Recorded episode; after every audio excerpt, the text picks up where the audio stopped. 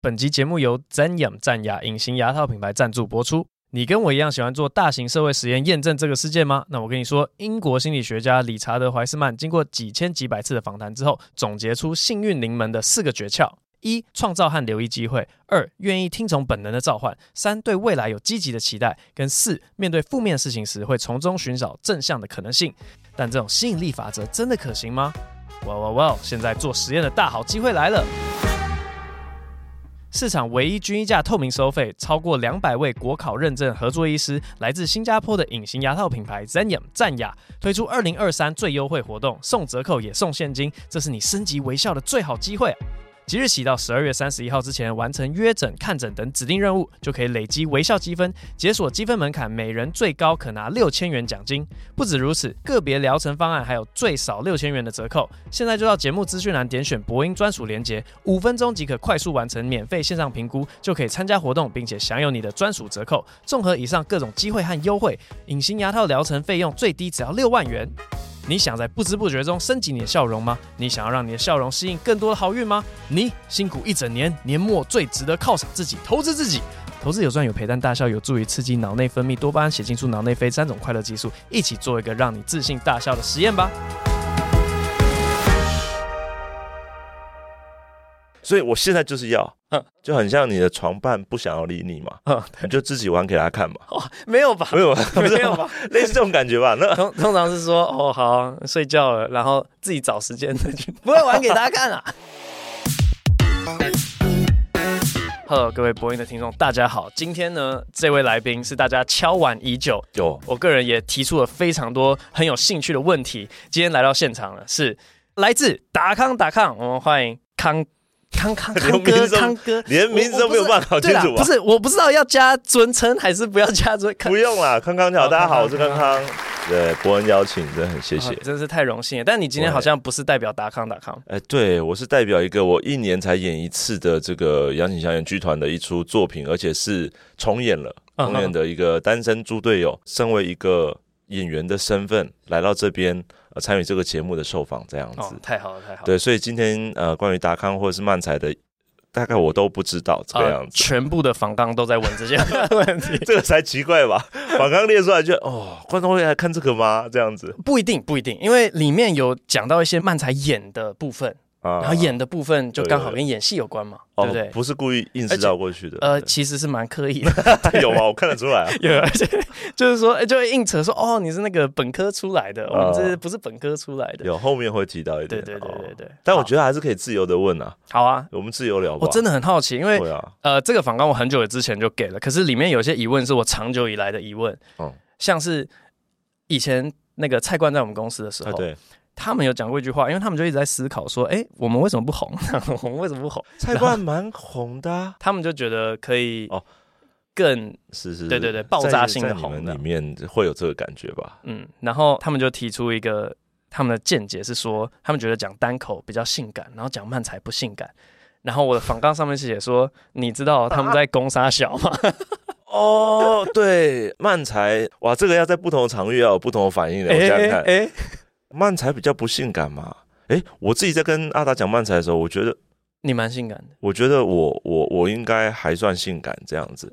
阿达的话，嗯，应该算是吐槽比较不性感。我觉得他比较激情一点。嗯嗯嗯，对，就是他的性感更加裸露一点点。哦，所以性感都要有一种被动的成分在那边。他太、呃、太啊，太主动。我觉得他们想就讲相反了，因为如果讲性感的话，我会觉得两个人之间可以有一种互动，这样算比较可以互相。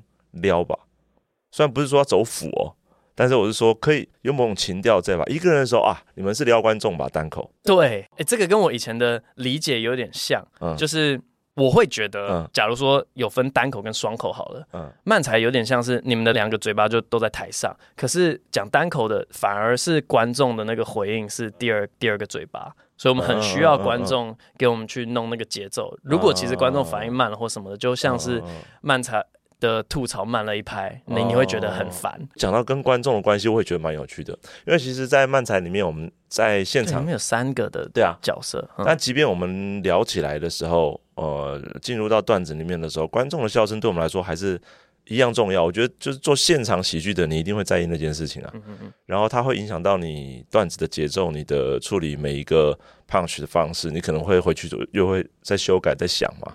所以在现场演出的时候，其实观众的笑声对我们来说，他们的节奏和我们的节奏如何搭起来也是非常重要。所以要思考的就是，的确会好像会多一个的感觉。嗯嗯嗯，嗯对啊。哎、欸，那你们假如说演那种开放空间，或者像尾牙场，总之就是台下没有在理你们的事，嗯 嗯嗯，就有遇过这种场合吧？有有，有。我超怕哦，对，那个是我几乎第一个条件。就是是开放空间吗？我不接 这样子。哦，对对对对对。然后你们遇到那种情况，还是有办法继续演下去的吧？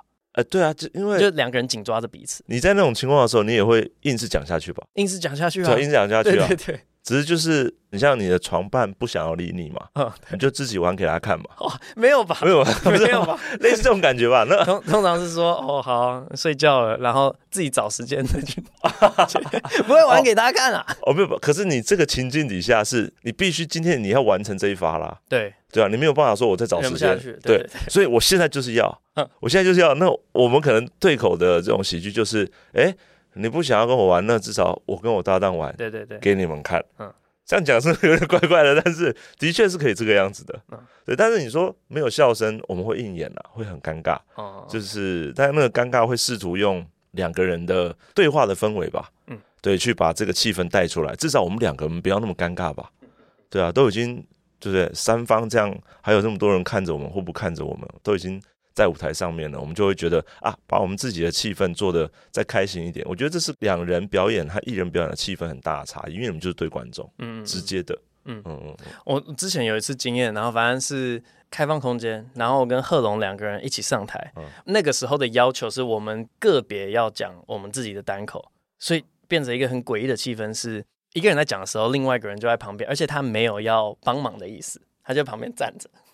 然后，哎、欸，一起站着，哎，对，就是一个人在那边讲单口，然后另外一个人就站着，嗯、然后都、都不做任何的帮忙。嗯、然后我们就只有讨论说，哦，我讲完这一段要怎么做一个衔接，然后让你开始讲。哦，就是我们事前的讨论大概是这个样子。嗯、结果呢，那个时候就遇到说，哇靠，一直被陷害。你们会有那种脱离脚本，然后另外一个人很明显在陷害你的时候？呃，无时无刻吧。哦，对啊，对啊，在 free talk 的时候，因为我看的感觉是这样，就是嗯，这一段 这有人在弄，是对对对，那时候我就被贺龙弄。哦，真的哦。对，已经讲好说这段完全都是他讲，贺龙，然后他就说，哎，你应该也有这种感觉吧？你讲讲看。然后我，哦，当然，当然，就瞬间变 yes and 这样子，然后接下去。你只能接了吧？也不能把球丢回去嘛。哇，哎，可是说到这种算及时的来回吧，嗯、我觉得在我们慢写好的段子里面，其实我们当然会设计好很多对话，但是在我们及时的很多节目啊，或者是抽观众纸条回答问题啊，嗯、或像 Podcast 上面我们回答观众的问题啊，又或者是开场 Free Talk，其实都会有你说的这种各式各样，你要不断觉察你旁边的人是在做什么，他开这个话题的感觉是让你觉得。哦，他好像真的有一些有一些观念想要讲，有一些有趣的事情想要讲，但是有时候你发现，哎，场下的这个反应不如预期的时候，可能就会互相的，你可以说有时候是陷害，有时候是搭配，有时候是打岔的方式去协助，让这个笑料变得更强，或者是说让这个笑料走往别的地方，但一切都是为了让观众觉得这种有趣，嗯嗯嗯，这样子，即便对方让观众尴尬了，我们也可能旁边人也会直接吐槽出来，嗯。就直接解除掉这个状况，嗯嗯嗯，对啊，所以好像是合作的惯性导致，对，就是你以为他在陷害，但他其实是在帮助这个现场的一种效果，可以这样说，可以这样说。好像第二题，因为不好意思，我我比较常聊漫才的对象，就真的只有菜冠而已。哦，很好啊。然后 对，就是以前好像有讨论到一题，就是他们之所以说。漫才比较不性感的原因，他们的理论好像是说，听听看，单口他们觉得比较会讲到一个人的那种观点，呵然后因为一个人的观点就很有所谓的个人特色，你就觉得那个人很性感，很有魅力，嗯、说哇，他看世界是这个奇特的角度。哦、嗯，哇，好偏颇。你有觉得？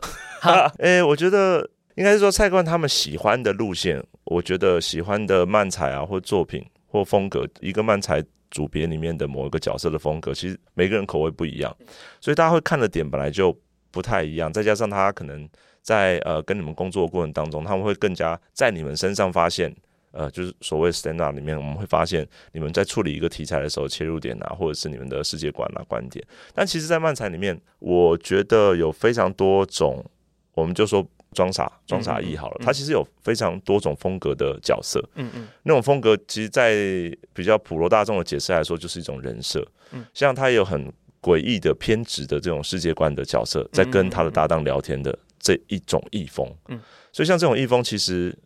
也是有这样的漫才，只是他不一定会对一个这么紧密的时事去做一个他观点上面的挑战，又或者是某一种价值形态的价值观的背离啊，或故意捣乱。我讲一个我们自己的段子好了，其实我觉得就有一点点这个味道。呃，之前不是有一阵子很很久以前猪肉嗯一直进台湾嘛，嗯，然后不是一堆从中国回来的台湾的朋友一直带一直带有没有？然后海关就一抓出来说就是不能带，为什么对？对对对，那个时候调高到罚一百万，那个时候对啊，为为什么？但是那时候我就针对这个题材去写了，嗯嗯嗯。但是那时候的切入点是在于说，我想要为这些人找到他们合理的借口，但是其实一点都不合理。嗯嗯嗯。就我希望你们去原谅他们，因为，嗯，对，很多时候，哇靠，所以根本就是其实充满了观点，只是菜瓜看不到嘛。应该是吧，应该是说他们喜欢的是常常看的，可能是另外一种，也有可能。懂懂懂懂懂。我跟你讲，我觉得蔡官跟你讲的话，有时候真的是，对我就听乱讲乱讲的啦。好，那那我们因为我一看那个什么性感那个词的时候，我就觉得说是在开玩笑吧。我想说，我到底是应该要接这个话题下去，还是要把它解释出来？哦哦，对啊。嗯，我问你一个个人问题。好啊。你多长装傻的时候被认为那个是真正的你？很很长哎，真的真的到现在。但是我觉得观众是属于一种半信半疑的状况吧。啊，就是可能他们觉得有趣的时候，但同时可能心里会有一点真的假的。可是你不会想要跳出来大声斥责他们，就说怎么会看不出来？有有有，节目上面的时候一定啊，就是当可能我说了一些我觉得价值观很偏颇的东西，或者很恶意的东西，不会有人说啊，这个人怎么那么没礼貌？人家讲讲严肃的事情，他一直插嘴。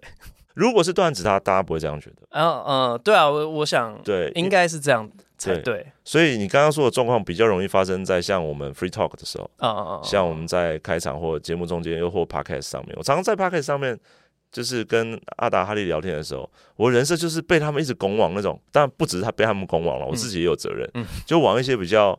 激烈的发言的角度，嗯嗯，然后我讲了，有时候讲起来，我这人眼睛一睁大，看起来好像很激动，然后大家就是就觉得很反社会，觉得不知道要怎么跟我对话下去，就变成我好像在这个节目里面变成一个这种一直叫别人就是不爱做让出来那种老人一样，我不知道怎么讲，就是会变成一个有一点激进的角色，嗯。那这个激进的角色，其实，在 Podcast 上面，我常常就看到观众如果留言起来说，不见得是好笑的时候，是很多呜哇，什么时候，我我大概就会吐槽了啊，我就说，怎么可能有这样的人，或者什么的，对，要解除一下。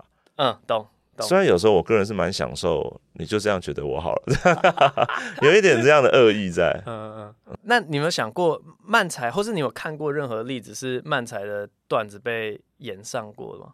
没有吧？没。没有吧？台湾没有吧？台湾没有，日本日本也没有。日本我不知道他们新闻的舆论是怎么看，嗯，但是我没有听过段子延上的。我觉得这很奇妙，哎，嗯，我真的很奇妙。我听的都是艺人自己本身被延上，哦，私生活什么之类的，败坏这样子。嗯，那你觉得有被延上的可能性吗？回到你刚刚前面有一个说两个人的对话这件事情啊，嗯，其实如果今天我们你想想看，如果我们安排。两个角色，我们不管装傻吐槽，我们两个人就是针对于，好比如说就不爱做的这件事情，我发表的是错误的言论，而另外一个人也是觉得这错错误言论是对的，嗯哼，然后他也没有那么吐槽，但是就一直在开这个东西的玩笑，对，就一直在开这些老人的玩笑，这些老人要什么什么，然后年纪的尊严，然后怎样怎样怎样，然后开始开玩笑，就是两个。不断在口径一致，口径一致，然后有一点稍微靠别人家，然后挖人家小小的伤口或者是缺陷的部分，嗯，然后再开玩笑，或者这个这个博爱做的荒谬的地方，嗯嗯，一直在吐槽这个荒谬的地方，然后把它无限的延伸。如果漫才要做到这个样子的时候，他可能会被延上。如果今天这个吐槽，他的任务是吐槽、导正、调整这个话题，或者让观众知道，哎，我知道他说的是不太对的哦，嗯嗯，我帮你们稍微吐槽一下他喽，嗯。就是我说暗示上是这个样，他的行动线条是这样。嗯，那当然大家就会觉得哦，这个笑料的攻击性是有被稍微控制住的。嗯，这一切是一个扮演的，嗯，它是一个假设性的双人的状况。嗯，那观众有这个吐槽的稍微的这样的行动，他就会比较可以坐得住。嗯，但如果换到我们前面那个，其实他讲的就是没有所谓，很危险吧？对，他没有所谓吐槽自己对象不是那么正确地方的这个行动了。他们是两个人口径一致，嗯嗯，然后不断的这样攻击，嗯。或是假如说，因为刚刚有一个很明显是代表世界上绝大多数的人，嗯，可以认同的正义嘛，不可以杀老人，如果不可以杀任何人，哎、呃，对啊，不可以杀 任何人，对啊，我搞错了，是不可以杀任何人，不可以杀老人哦，对，这绝对不是吐槽，这绝对是恐怖的人，好不好？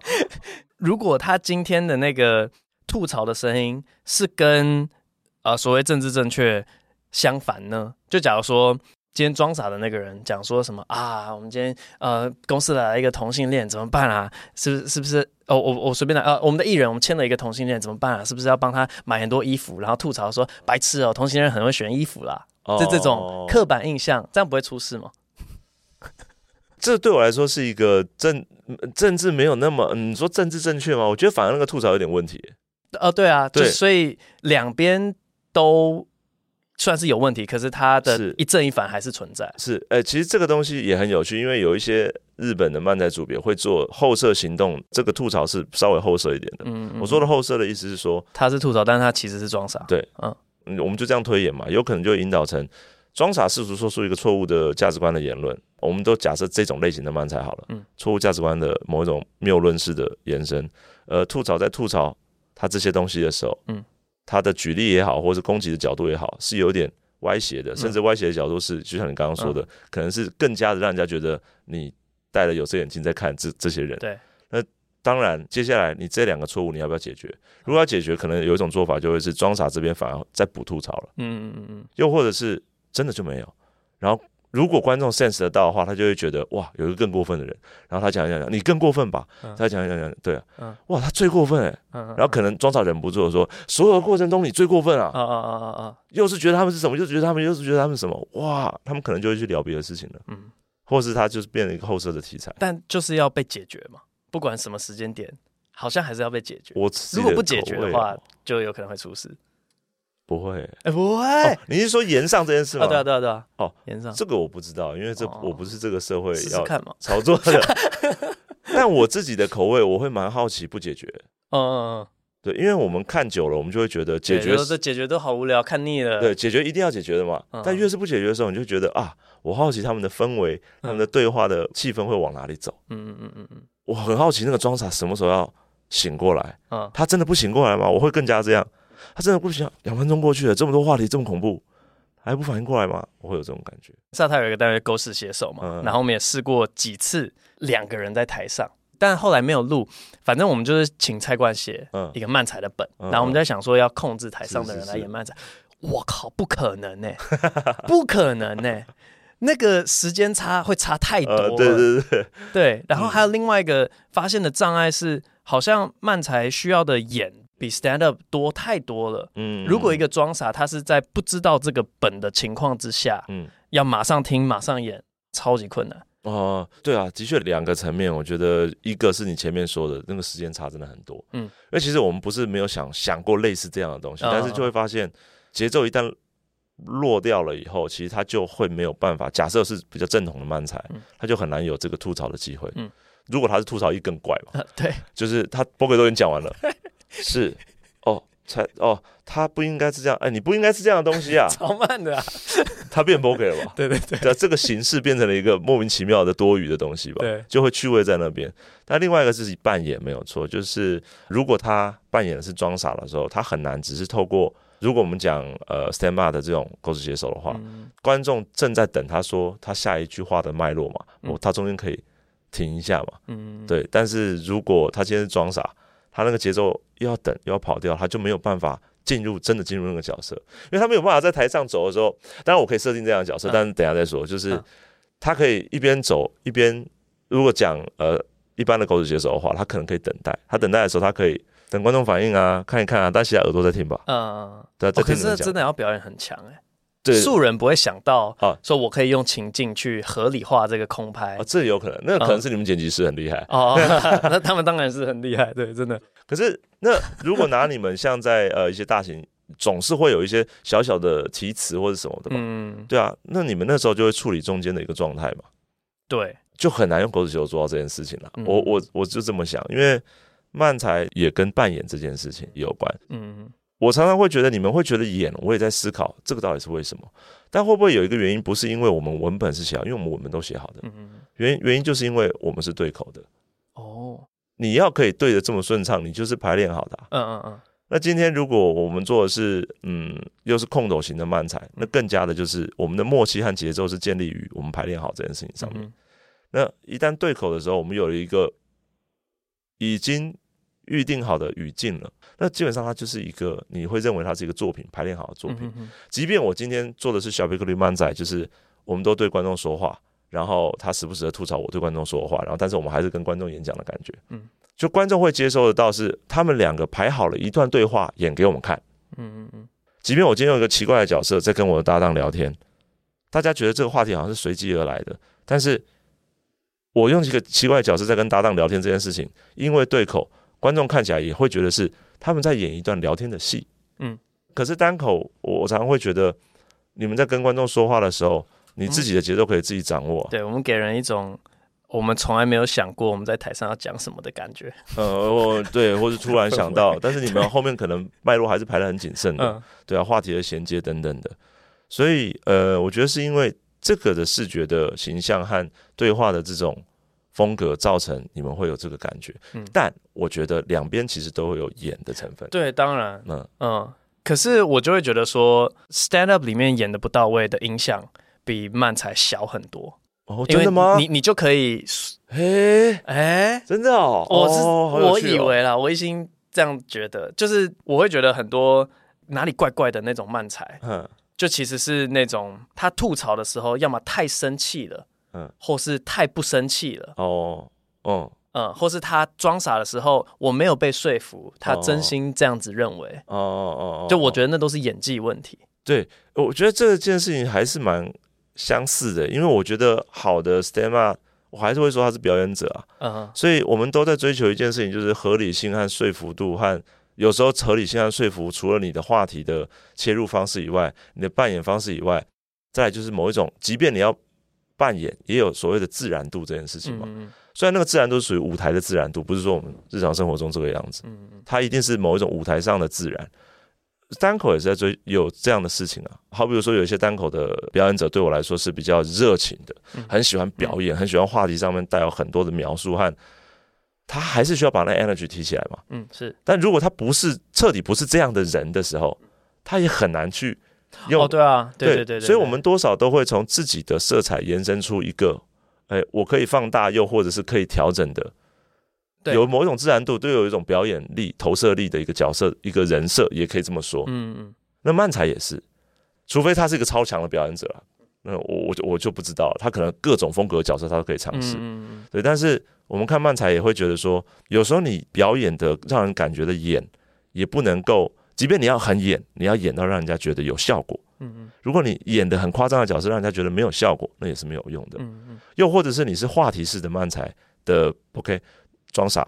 那你今天聊这个话题的时候，那你是不是可以讲的让我觉得你很自然的，就让我觉得你是一个很扭曲的人，或者是你真的很自在去成为那个奇怪的人？嗯，我觉得那个是某一种自己跟角色的执行的一种自在度吧。嗯。对，就是感觉是 casting 问题。对，可是你被 K 到了一个你不适合的角色，也有可能。嗯，喜欢写出一个角色，但是他对他不适合演这个，又好有趣哦！哦，这个真的好有趣哦，因为我从来没有这样子的去想过，我们在讲 stand up 的时候的那个人设。哦，这我很羡慕哎。啊哈，就就是没有没有想过。你是因为你们怎么想啊？没有多什么都没想就上去讲了，就我觉得这很好笑啊！不不不不不。哦，大部分人都是这样。哎、啊欸，但我觉得这跟单口和双口对口的差异有关。因为因为单口你表述的就是你觉得有趣的点子，或是你的观点，或你想要靠北的事情，你想要吐槽社会的细节，想要延伸的，你就是讲。嗯，所以你就想讲很讲。嗯，可是我们讲漫才是讲作品哦，我不讲 free talk，因为 free talk 的时候其实反而对我的感觉很像是我想讲就讲，但是我旁边有人会帮我吐槽或延伸，他想讲就讲，但是这是 free talk。但我们讲漫才作品的时候，反而就很难像只是这个样子。对，因为嗯，你一开始就要设定角色了吧？个性之类的，好多话题哦。等下我想一下。啊而且没有，我刚刚想到另外一个东西，因为就是我们讲到说，呃，一个人他写出来的本其实不适合他自己演，然后就马上想到，哇，其实，在讲 stand up 有很多人给我这种感觉。哦、然后我以前的解释方式都是会说，哦，他的 acting 很弱，所以才撑不起这个本。那、哦、他本其实写的很好，哦、但是也有一个可能，就是他这个人本身真正的个性延展出去，跟他写的那个，嗯，不能在一起，所以。嗯嗯嗯，对啦，反正是一样的现象，然后几乎一样的解释，但是从另外一个角度，所以我刚刚觉得很有趣的。嗯嗯，所以我会常常看到说，不管是文本的想法，或者是对于表演的认识，其实我觉得，因为不可能不演，嗯嗯，他多多少少会有演的成分，只是你会觉得这个角色离你自己多远多近。嗯嗯嗯嗯嗯，嗯，当然有些很幸运的人，他可能。平常的人设就是他自己是模样，嗯、就已经就是所谓的个性非常鲜明，对，已经很鲜明了。对，那他可能台上台下讲话，他他最多就是调整一点点而已，嗯、也也有这种很很厉害的人这样子。嗯嗯嗯嗯，对啊，那我觉得都是一种选项啦。如果今天说你先喜欢这种角色，但你写出来你怎么演？演不好，那你去上表演训练班或者什么开发自己的，嗯、你看看你自己能不能演得好。其实这个也是我们公司，就是以前我们有抓着写手群还有艺人们去上某些表演的课，欸、但我们就一直不知道到底效果有没有帮助，因为那个课有些人是有底子的，嗯，然后他们就会觉得那课太简单了，然后有些人就没有底子，可是上完之后也不知道帮助了自己什么，所以像你是本科出来的，会觉得我们缺少什么？哦很明显，一看就知道哦。我们那时候从戏剧系毕业，我们学到的是某一种呃表演技巧，然后分析角色，然后做角色解析，如何让你自己去贴近这个角色，甚至有点模仿的成分。你要观察伯恩喜欢怎么讲话，怎么做，他的对观众讲话的情调、情趣，呃，某某情趣这个词有点怪，就是他的意图和那种。某一种些微的小恶魔的感觉或什么吗？我们会分析这些事情，然后怎么去呈现出来这件事情。嗯嗯，这是我们为了去揣摩和扮演一个角色。可是你说这种东西，它放在光是影像就很不一样了。嗯嗯，影像它可能看的细节不一样，但我们不不讨论这个部分。但回到我们做喜剧，其实我们跨了一段时间，就是我们过不来，我们太习惯在角色扮演，在台上扮演了，然后后来才发现，我们刚刚前面讲的，你要怎么把这个东西。演到位也好，又或者是你要把自己把这个角色更往自己的连接多一点也好，是为了让自己想要传达的东西在舞台上更自然的投射出来。后面当然是有表演技术的，呃，就像你做到现在，你一定会有觉得在舞台上绝对不能够像你刚刚跟我们随便分享笑话一样嘛。嗯嗯，对、啊、对对对对。那这个中间的东西，就是对我们来说是比较像表演文本，就是你如何把这些东西表演出来。你会修台词，你会改语调，你会知道怎么串，然后用什么样的能量去讲，这都是表演的一种。它不见得是一定要演成什么角色，它才叫表演，而是如何把你的东西表演出来，这整个过程它都是表演的一环。那我们看人的角色的时候，一个表演者的角色的时候，反而我会羡慕，我会羡慕的不是有表演技术的人，我反而会觉得越是喜剧的，我这我个人观点，越是喜剧表演者，他是是觉察自己。可能的人设是什么样子的？他觉察到以后，他应该要把这个东西当做自己的武器。而我刚刚说的那个，从你自己走到舞台上可以表演出来这件事情，如何去放大自己的人设也好，放大自己的特色也好，你慢慢的具备的是如何把你的色彩和特色在舞台上自然而舒服的，我说的自然是观众看起来舒服的放射出去。我觉得这一段的表演是他要学习的，而不是要学习我今天要去扮演。呃，好客怎么演，或者是我乱讲了，嗯，嗯，所以我会看一些其他做喜剧或刚开始做喜剧的人，嗯、我也会看说哦，可是我觉得你的个性或质感是是比较怎么样的？呃、对对对，哦，我觉得你用词都很用很棒，对，就是对，我觉得质感也是可以解释很很多事情嘛，对对对对，对，对。然后我们就说哦，质感其实怎么样？但你写的段子，呃，是什么样什么样感觉的？如果你想要这个段子 work 的话，我会觉得我想象中是一个什么样的质感的角色去演讲这些话，它更是怎么样，语言节奏会是怎么样，态度会是怎么样。但你的质感不是这样的，但不是说你不能这样做，只是你要想一下你的质感可以怎么做，或者是去写一个比较符合这个路线的。嗯哼，懂懂懂。嗯、那我我接下来就想要问说，这个能力它是可以转移到不同表演形式的吗？就好比说，可能演好几个月的漫才，然后你要转去演舞台剧了，这样子，你还会有要适应吗？就是说，哦，这个这个表演方法跟这个不一样。嗯、像我前一阵子有去稍微客串一些那种。影集之类的，然后他就是叫我演一个角色，嗯、可是那个角色跟我本人我觉得天差地远，所以我有很明显的我在演一个角色的感觉。嗯、可是刚刚听你的分享，嗯、会觉得说我应该要去想我这个人的本质要怎么去跟他想要呈现的那个角色做某一种连接，才可以很自然的，就是两全其美嘛。嗯，这有点深哦，就是说。哦 因为你举的例子是在影视，对，其实影视或剧场有各种表演的方法。嗯、你说的也可能是一种，嗯，对，也有一些演员怎么演，你会觉得就是好的演员，那怎么演都演自己，哦、都是他，对。但是他会挑剧本，嗯、他会挑在这个角色里面可以说服人的一些剧本。嗯嗯、但你刚刚说的，我我我再确认一次，就是我刚刚说的其实是放在喜剧的舞台上。哦、OK，对对，嗯、我不放在其他。嗯、我说我不讨厌电影，我也不讨厌，哦、我是放在喜剧舞台上，我会觉得所谓的喜剧演员要重视自己的。特质，然后把它强化出来，这是比较不能说正确，但是它是一个比较呃，也不能说是短的途径呢。我觉得它是很关键的自我觉察的啦。嗯，今天你先觉察到了以后，你才可以开始控制啊。嗯，然后你才去再演别的东西啊。就是一种一开始要做让你可以事半功倍的很重要的步骤。对，即便你以后要挑战别的，嗯嗯，对，但你先觉察到自己，我觉得都是好的。了解。然后回答你刚刚后呃之前那个问题，我自己在演上舞台演，嗯。我觉得，因为我们是科班出身，所以呃，稍微的可以切换，嗯，呃，做久了嘛，嗯，但是的确，回到舞台剧的时候，多多少少会有一点想要，呃，还想想搞笑，对，想要弄，对对对，所以那些想要搞的东西，就会坐在跟我合作的搭档身上，就其他的演员身上，嗯，那大家有时候在排练现场就会很欢乐，就是我们会读取到。对方想要做一点，再做一点什么这个样子。那如果刚好猪队友这出戏，它是一个非常喜剧向的情景喜剧，所以大家的关系很密切、很亲切，所以在丢接起来的时候就蛮自在的。我觉得我自己在这出戏的只有彩排的时候会弄别人嘛？正式演出也会吧？这个是可以讲的吗？我想想看哦。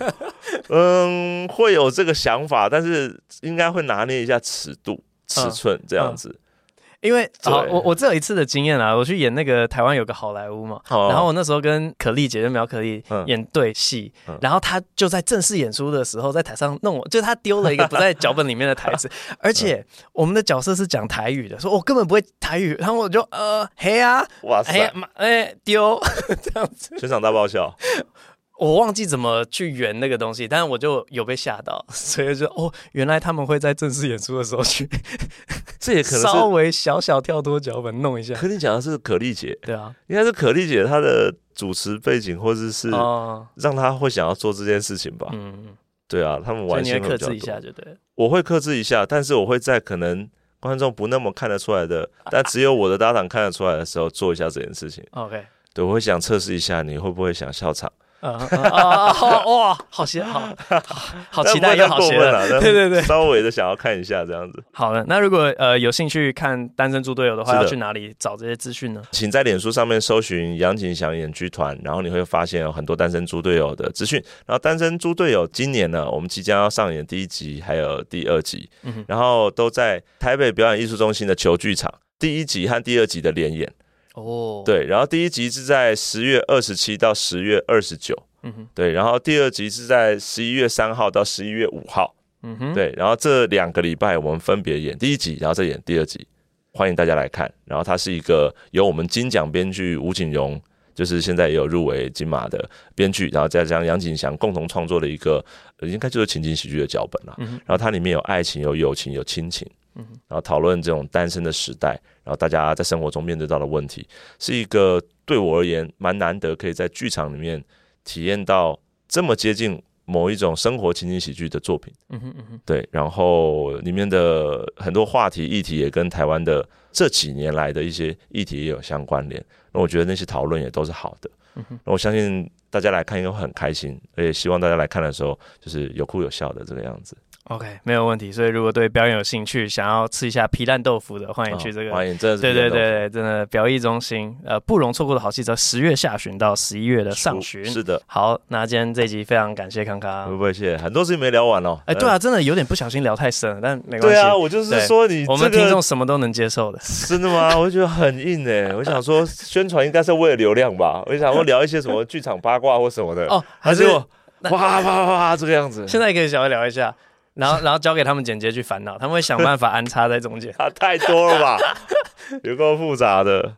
我还是希望说，刚刚聊的过程中，这种定义上啊，嗯、我觉得有时候听起来我担心都会有点武断。但其实我觉得，其实它就是一种我自己在看这些东西的时候，哦，好像可能是这样子，嗯，然后好像可能是这样。但到底这些事情它怎么定义？创作怎么创作？又或是单口和双口它有什么不同？我觉得。我还我自己都还是比较开放的，我我刚刚都不会有一种武断的感觉哦，那就好。我我唯一的担心就会觉得说啊，这个的确是要非常多的实战经验累积出来的一种心得，哦、然后需要有某一种程度跟相似的实战经验才可以理解的状态。哦，对对，所以反而对一般民众来讲会说哦，对对对，他在讲什么？完全不知道，来你上台就知道了。我们再找时间聊，感谢感谢感谢。